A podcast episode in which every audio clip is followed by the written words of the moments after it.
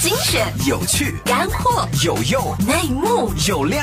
商业有味道，听我大不同。考爱范虎嗅电台。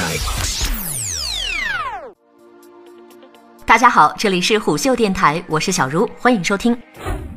如今的腾讯、阿里，除了奠定了中国互联网宗派的世界地位之外，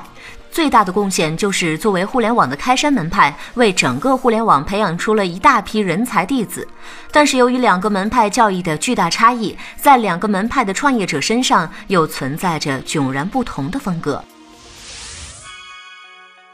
首先，关于金融，外界历来觉得腾讯在金融领域发力不多，直到微信支付的爆发。平时更多关注的是阿里的蚂蚁金服，这可能是外界对腾讯的最大误解。财付通、微信支付等都是腾讯系产品的基础设施，都和游戏、社交等业务有着密切联系，对于公司核心业务起着重要的支撑作用。腾讯金融之所以在产业里关注相对于阿里要少，与其发生不多和应用场景有关，但业务规模和未来发展都不容小觑。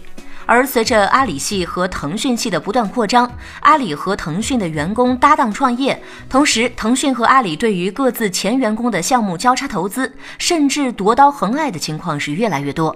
腾讯和阿里就联合投资过华谊兄弟、美团点评、饿了么、滴滴出行等多家公司，但是在这背后更多的是竞争。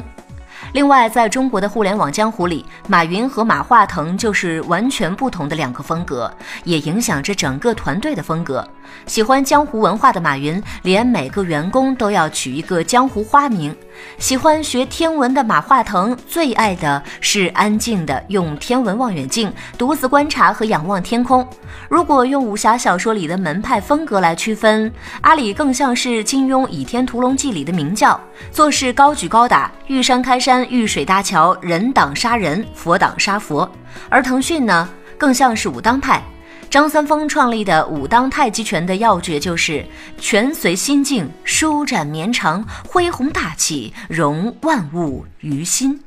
此外，两家公司所从事的不同领域和产品，也直接决定了两家公司的调性和差别。腾讯做社交产品需要的就是了解人性，抓住用户，迭代产品，培养他们的使用习惯。社交产品一旦用户放弃，可能就再也不会回来。那么在这种情况下，必然要保持着克制和耐心，对于人性要有深入的琢磨。这就像武当一样，远离江湖，安心修行。而阿里整合商家，快速的生产效应，在弱肉强食的市场，他们必须快奔突袭，大开大合，圈住商家。阿里要在江湖上生存发展，就像是明教当年光明顶被围攻一样，四处突围。据原支付宝的首席交互设计师白鸭提到，阿里、腾讯的区别是说，我一直形容马云是火性，火若神明，高举高打，气势如虹；马化腾是水性，低调沉潜，入木三分，小步快跑。然后他们的性格被事业放大了。好了，以上就是今天节目的全部内容，欢迎订阅收听，下期见喽。